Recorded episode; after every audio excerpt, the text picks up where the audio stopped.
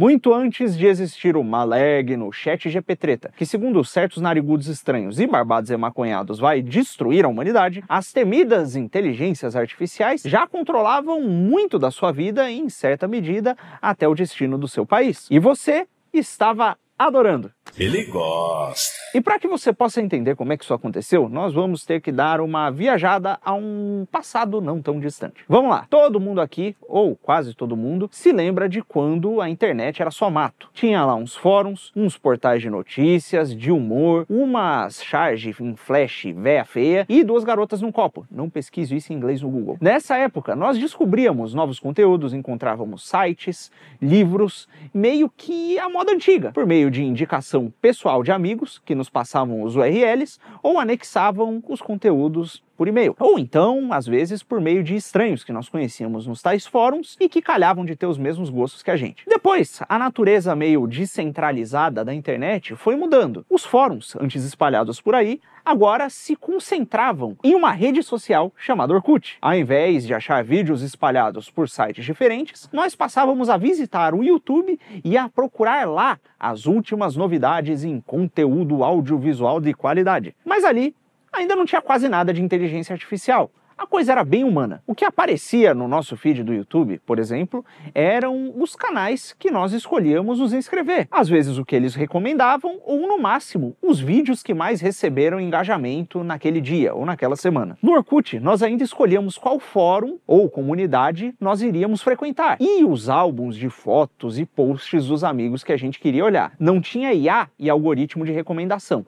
Você tinha que abrir o site já tendo em mente o que, que você estava interessado interessado em procurar. No máximo, no máximo, o Google tinha lá aquele algoritmo para decidir quais sites eram relevantes aos termos que você buscava, mas ainda era uma coisa mais ou menos rudimentar. As coisas, entretanto, foram avançando. E esses sites e empresas foram capturando nossos dados, aprendendo os nossos comportamentos e com a vinda do saudoso Face, e algumas alterações no próprio YouTube, as coisas começaram a mudar. E alguns diriam que para melhor, outros para pior, enfim. Bate seu gosto aí, né? O Facebook rapidinho começou a perceber que as pessoas passavam mais tempo na rede se, ao invés dele simplesmente mostrar o que os amigos deles postaram, ele começasse a mostrar, por exemplo, os posts que tiveram mais engajamento e, em especial, mais comentários. Daí, Naturalmente, os conteúdos mais comentados eram normalmente os que mais davam discussão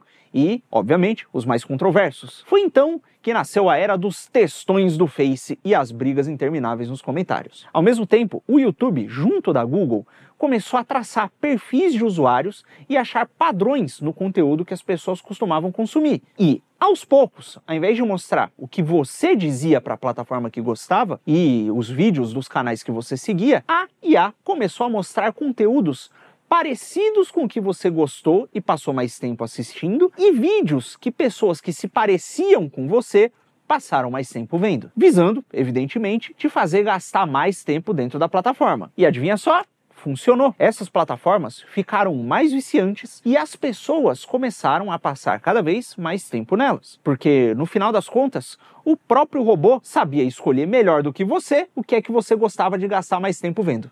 Até aí parece tranquilo, né? O problema é que aplicando alguns conceitos de neurociência e psicologia comportamental, essas empresas de tecnologia começaram a fazer uma coisa que em outros tempos seria no mínimo considerada antiética. A essa altura do campeonato, você já deve ter ouvido falar do cachorro de Pavlov, certo? Esse foi um experimento conduzido por Ivan Pavlov, um fisiologista que criou o caminho das pedras do que é chamado hoje em dia de condicionamento clássico. Para resumir, o russo aí de barba moderadamente grande notou que cães salivavam toda vez que eles viam comida.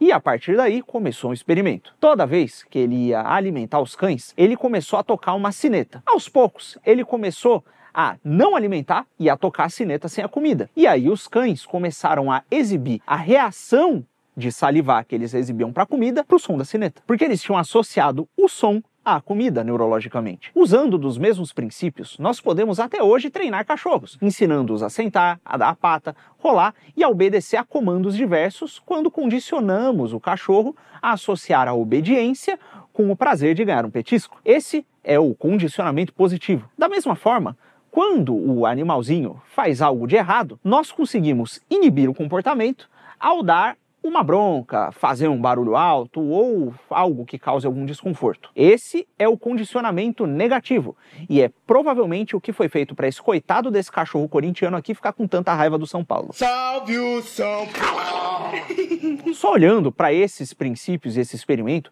você provavelmente já consegue enxergar como certos mecanismos digitais estão bagunçando o seu cérebro e te manipulando. Ora, o Zuckerberg não foi aí na sua casa te oferecer petisco para cada vez que você abrisse o Instagram, né? Mas ele te fez associar em algum momento no início da sua jornada nas redes sociais o som do like e da notificação nas suas publicações à aprovação social. E assim como o cachorro salivava ao ouvir uma sineta, você, ao ver a notificação do Face ou do Insta, sentia o prazer da aprovação social. E aí você vê que a IA dos caras é tão malandra, mas tão malandra malandra que eles vão um passo além. Hoje, quando você posta alguma coisa, por exemplo, no Instagram e sai do aplicativo, ele vai lá e impulsiona a sua publicação para mais pessoas, para que você ouça ali o som da notificação, porque ela vai ter mais probabilidade de receber um like e volte a usar o aplicativo de novo. E essa é uma das aplicações do conhecimento do condicionamento clássico no treinamento de uma inteligência artificial. Mas essa é só a pontinha do iceberg. A coisa desanda muito, mas muito mesmo, quando o tal do cachorro de Pavlov digivolve para o pombo de Skinner. Na década de 50, B.F. Skinner, o fundador da escola behaviorista, mais ou menos inspirado pelo Pavlov, fez um experimento parecido com o do cachorro, utilizando um pombinho. Nesse experimento, ele colocou na gaiola de um pombo uma série de botões. E toda vez que o pombo apertava um botão específico, ele fazia com que comida caísse de um reservatório. Quando o pombo fez a associação entre o ato de pressionar o botão e o recebimento da alimentação, o Skinner foi lá e mudou o padrão e fez com que a comida caísse só depois que o pombo apertasse o botão três vezes. Rapidamente, o pombo também aprendeu o novo padrão e, de forma protocolar, começou a apertar o botão e a comer diversas vezes o dia todo. Então Skinner iniciou uma nova fase do experimento e fez com que a distribuição do alimento se tornasse aleatória. Às vezes o pombo apertava o botão e ele caía na hora. Às vezes, ele só caía depois de o botão ser apertado duas vezes, e às vezes depois de cinco. Sabem qual foi o resultado? O pombo ficou noiado e frenético, apertando o botão feito um maluco. Mais ou menos como fica, por exemplo, um viciado apostador compulsivo jogando na roleta até acabar a grana.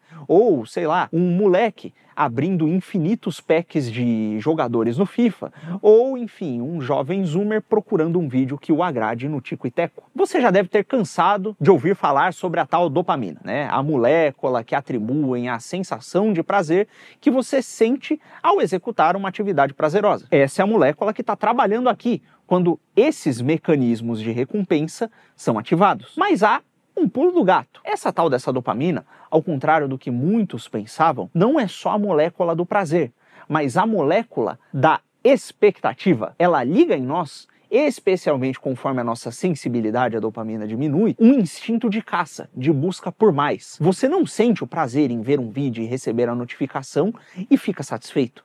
Você sente o prazer e pede por mais. E se isso já fazia nego ficar maluco com slot machine e pack de cartinha analógico, imagina o estrago que não dá para fazer manipulando esse mecanismo com uma inteligência artificial que aprendeu meticulosamente com seus hábitos e o seu comportamento. E foi treinada para especificamente viciar você nas plataformas das Big Tech. Sei lá, esse bagulho conhece a gente tão bem que há pouco tempo atrás, mesmo sem eu nunca ter pesquisado sobre o assunto, o robô do YouTube descobriu, por alguma inferência estatística maluca, que eu provavelmente tinha o peito afundado. Eu tenho mesmo. E ele me recomendou esse vídeo. Doideira, né? Mas agora, saindo um pouco das redes sociais, a própria Netflix, que também é uma empresa que trabalha usando captura de dados e algoritmos de recomendação, já admitiu que usou a inteligência artificial como uma espécie de oráculo para determinar qual tipo de série escrever. E adivinhem, foi um sucesso. A série Stranger Things, para citar um exemplo, teve as suas temáticas sugeridas inteiramente por um robô safado. E adivinha? A série foi um fenômeno cultural global, graças às temáticas escolhidas pelo robô. É evidente, né? Óbvio que se o roteiro não fosse bem feito, né? Se os roteiristas não fossem bons, se os atores não fossem bons, a série não prestaria e as pessoas não assistiriam. Mas se a série prestasse e as temáticas não atraíssem a atenção das pessoas, elas não assistiriam também. Mas bom, se fosse só isso, estaria tudo quase bem. E eu não precisaria fazer um vídeo com a chamada tão sensacionalista quanto essa, né?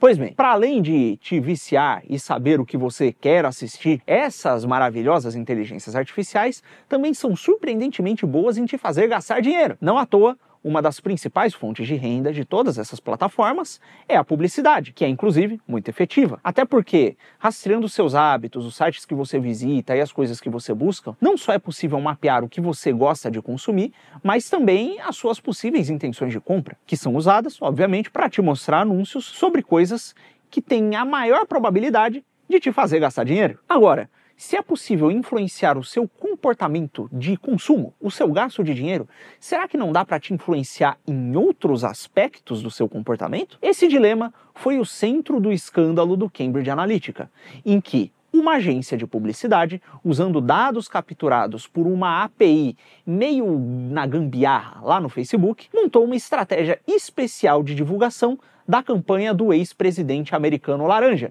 nas redes sociais, o que estimam que tenha sido um ponto crucial para o sucesso da sua eleição. Além disso, existem diversas acusações, umas mais e outras menos fundamentadas, de que a internet e especialmente as redes sociais e os seus algoritmos teriam sido utilizados em diversos países para gerar revoltas e mudanças de regime drásticas, para não dizer golpes e desestabilizações. Isso sem falar de departamentos de inteligência de certos países, que têm departamentos inteiros dedicados a guerras de memes. É sério. E o interessante é que, tendo esse tipo de conteúdo o poder de influenciar tão profundamente as pessoas e até o destino de países, e sabendo também que quem controla quais conteúdos são propagados ou não é um algoritmo, então se chega à conclusão de que, no fim das contas, o algoritmo, a IA, o robô safado, tem o poder de decidir o que as pessoas vão ver e o que elas vão deixar de ver, e protagonizar processos de mudança, influência cultural e societal quase que por conta própria. Agora, se você combina todo esse poder de persuasão com o fato de que o brasileiro, por exemplo, está entre um dos povos que mais utiliza as redes sociais e mais passa tempo no telefone, e com essa tendência maluca de passar menos tempo olhando para o mundo real e passar mais tempo olhando para o mundo digital, e nós temos aí uma situação em que muitas pessoas estão tendo a sua visão de mundo formada justamente, na maior parte do tempo, pela maldita inteligência artificial. Porque se o assunto for por essas empresas que controlam o algoritmo considerado desagradável, politicamente incorreto ou problemático, e usar palavras, sei lá, que são consideradas erradas, o robô jamais vai publicar espalhar o conteúdo que trata dessas temáticas e usa essas palavras. E se as pessoas só consomem o que aparece no feed de recomendação delas e o que aparece lá é somente o que o robô permite, então na prática, é, quando até mesmo alguém te recomenda um conteúdo que ela achou numa rede social, essa pessoa está recomendando um conteúdo que já foi previamente filtrada pelo tal do algoritmo. Bom, né? E essa avaliação é baseada, obviamente, numa espécie de um cálculo interno que funciona quase como um crédito social e que tem o poder de jogar pessoas completamente no ostracismo. E o mais engraçado é que quando surgem plataformas alternativas com algoritmos menos invasivos, feeds menos controlados e redes que são, bom, mais sociais, as pessoas simplesmente optam por não usá-las, porque elas já estão viciadas e acabam por preferir as redes mais controladoras que têm algoritmos mais viciantes. Porque, assim como o pombo de Skinner por meio de um adestramento, se tornou viciado em apertar botão, todos nós fomos adestrados e nos tornamos adictos em deslizar o nosso polegar sobre o feed curado pelo robô da Big Tech. E mesmo sabendo tudo que isso pode nos causar e nos causa psicologicamente e societalmente, as pessoas continuam usando cada vez mais e passam a ser cada vez mais dependentes desses maravilhosos serviços digitais. É uma espécie de escravidão que nem precisou ser imposta, com um sistema com mais aparência de tirania, como, sei lá, o da China e de certos outros países pelo Oriente. Essa foi uma escravidão que nós escolhemos. E bom, quanto mais nós nos acostumamos a ter a atenção sequestrada pelo robô e mais nós nos deixamos levar por esses instintos, mais, evidentemente, nós somos controlados pelo robô através dos instintos. E quanto mais esse processo se aprofunda e menos nós temos a capacidade, por exemplo, de reflexão e de parar e colocar nossa atenção sobre algum objeto concreto, é óbvio que mais a nossa inteligência diminui. E quanto mais esse processo se aprofunda, é natural que menos inteligentes nós fiquemos, já que sem o trabalho da atenção e o silêncio da reflexão, que basicamente some quando nós passamos tanto tempo nos celulares, é impossível colocar a inteligência para trabalhar. Então, com o progresso das outras IAs, as chamadas IAs generativas, como o ChatGPT vão acontecendo, enquanto a nossa inteligência é de certa forma atrofiada, fica parecendo mesmo que esses robozinhos aí podem ser melhores que nós somos e nos substituir nas nossas funções mais básicas. É, fica parecendo mesmo que essa dominação e substituição é inevitável. Pô, hoje em dia tem gente que até para conversar com outros seres humanos usa mensagem elaborada por inteligência artificial, né? Mas tem um probleminha aí. De fato, nós, assim como o pombo do Skinner e o cachorro do Pavlov, temos cérebros e mecanismos de recompensa barra punição. E por conta disso, essas técnicas de manipulação e de adestramento também funcionam e influenciam o nosso cérebro. Mas nós não somos nem pombos nem cachorros.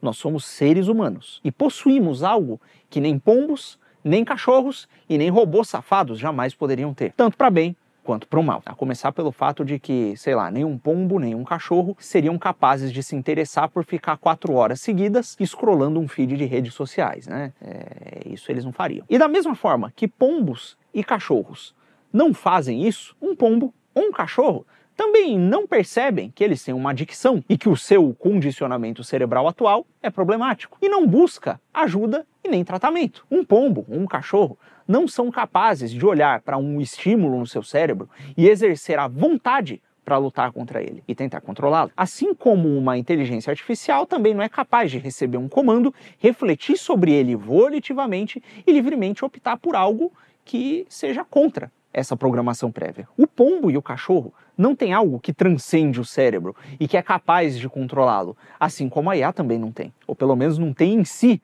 algo que transcenda a sua programação e o hardware na qual ela está rodando. Assim como o animal foi adestrado por uma mente humana e o robô, que por muitas vezes tenta simular um cérebro, foi programado e orientado também por uma mente humana, você, com a sua mente, pode conscientemente perceber esses estímulos que afetam o seu cérebro e te afetam diretamente, afetam né, a sua alma, e aos poucos pode começar a controlá-los, para novamente aos poucos mesmo que só interiormente escapar dessa tirania. Mas a pergunta que fica aqui é: controlar para quê? Não dá prazer ficar vendo bobeira na internet? Não é divertido gastar horas e horas e horas no Netflix? E daí se você não consegue mais ser produtivo como antes? E daí se nem mesmo as conversas com os seus familiares te dão mais a satisfação de outrora? E daí que nem mesmo um filme mais antigo e mais lento você consegue ver e se divertir? Se é tudo visto na clave de interpretação do prazer e da satisfação pessoal,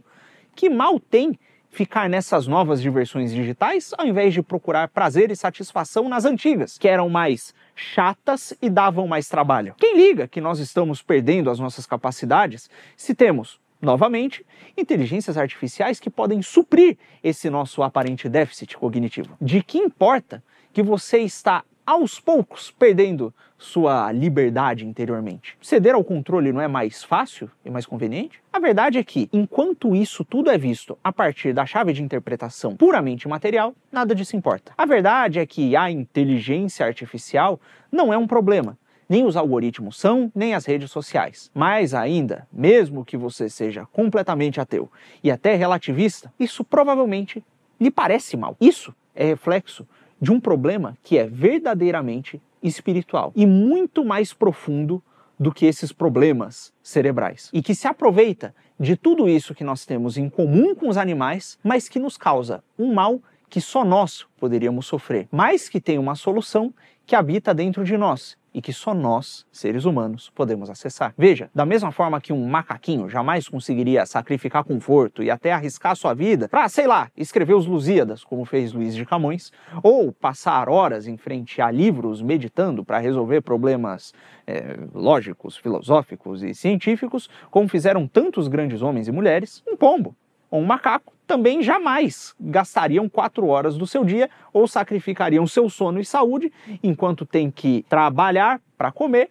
olhando para um retângulo que brilha. É evidente que nós temos capacidades distintas dos animais e que temos também um problema que eles jamais teriam. Isso se dá porque o problema real ao qual estou me referindo aqui é uma tendência muito estranha que leva a nós, seres humanos, a buscarmos coisas que nos destroem, muitas vezes com o auxílio até das nossas capacidades superiores. E esse problema, na tradição cristã, nós chamamos de pecado original. E no caso específico dos de celulares, que a gente tratou tanto aqui, é uma manifestação do pecado original que no Evangelho de João está lá tratada como a concupiscência dos olhos. Isso porque, mesmo que você tome posse das suas capacidades humanas mais elevadas, a inteligência, a vontade, as que mais se distinguem dos bichos, e renegue o controle desses algoritmos, pode ser que você acabe se esforçando de maneira hiperprodutiva apenas para buscar prazeres. Talvez sejam prazeres mais caros, mais difíceis de conseguir, e mais ainda assim, depois de atingidos, eles também